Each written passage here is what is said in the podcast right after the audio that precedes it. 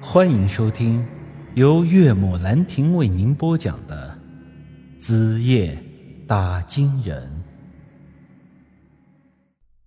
另外，开关的一瞬间，我还闻到了一股很奇怪的味道。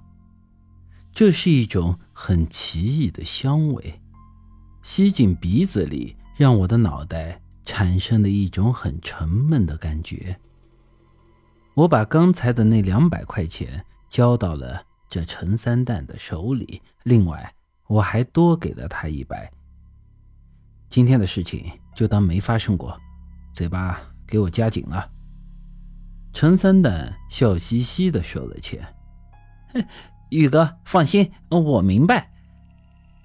此后，我从棺材里拿了一只高跟鞋出来，装进了口袋。然后又将棺材给盖上，原封不动的埋了回去。这天晚上回去之后，我也没再打惊，直接回家睡觉了。当晚，我做了一个很奇怪的梦，梦境中是一个很昏暗的地方。我看到穿着一身红衣的王小翠在向我招手，然后哭哭啼啼的跟我说。陈宇，我错了，希望你不要怪我。我现在好痛，你快来救救我。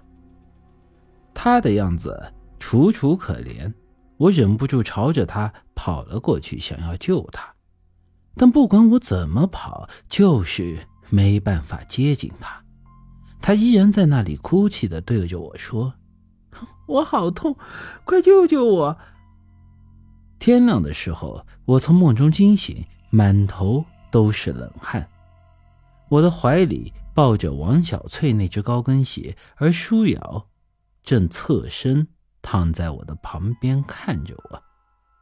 我这才觉察到情况不对，当着自己媳妇儿的面搂着一只其他女人的高跟鞋睡觉，这实在是有些说不过去啊！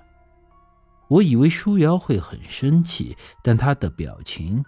却是很温和，而且还用手帕帮我擦了擦额头上的冷汗。怎么做梦了吗？我有些尴尬的点点头，然后将王小翠那只高跟鞋扔到了一边。你应该是心事太多，今晚我给你熬点安神的汤吧。嗯，谢谢媳妇儿。快起床吧，妈把早饭都已经做好了。后来我才知道，那晚我做了一晚的梦，而且我还在不停的说着梦话，嘴里喊的是王小翠的名字。舒瑶之所以没有生气，是因为他知道王小翠已经死了，而且王小翠死的时候，他也有些内疚。我有那样的表现，他知道我并不是感情上还念着小翠，而是有其他的原因。但是打金人方面的事情，我是向来不让他插手的，所以他才会表现的这么平淡，就像是什么都没有听到一样，什么都没有看到一样。第二天上午，我又去了一趟二狗家，他家门紧闭着，我敲了半天，也没有人来开。直到中午的时候，我在地里遇见了王婶，我问他二狗是不是在家，他告诉我二狗最近身体不舒服，一直在家里躺着休息。我能感觉到。二狗这就是在故意的躲着我，现在他甚至连见我一面都不愿意了。据我所知，王家最近的生活很艰难。之前他们一家因为有卖金疙瘩的钱，便没有再管地里的事，而现在他们是错过了春耕，今年的粮食收成肯定会很差。前几天，我甚至看到王婶在地里去捡人家烂掉的烂菜帮子回家去吃。王婶最近明显瘦了很多，人也没有以前那么精神了。她说二狗会在进城打工以后补贴家用，但我看他却是迟迟没有动身。这段时间，二狗和他爹似乎完全是靠着王婶在养着。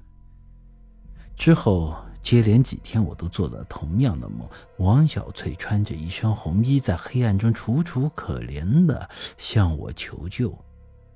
他那句“我好痛，快救救我”的话，每次听的都让我的心揪到了一起。又过了好几天，我终于有次和二狗见面的机会。村里有户人家的牛死了，于是便像过年杀猪一样，请村里人去吃牛肉宴。二狗跟王婶也来了。我和二狗大概有一个月。没有再见过面，这家伙看上去几乎是变了个人。现在马上就要入夏，他却穿的一身长衣长裤，脑袋上还戴了个黑帽子，把自己裹得严严实实。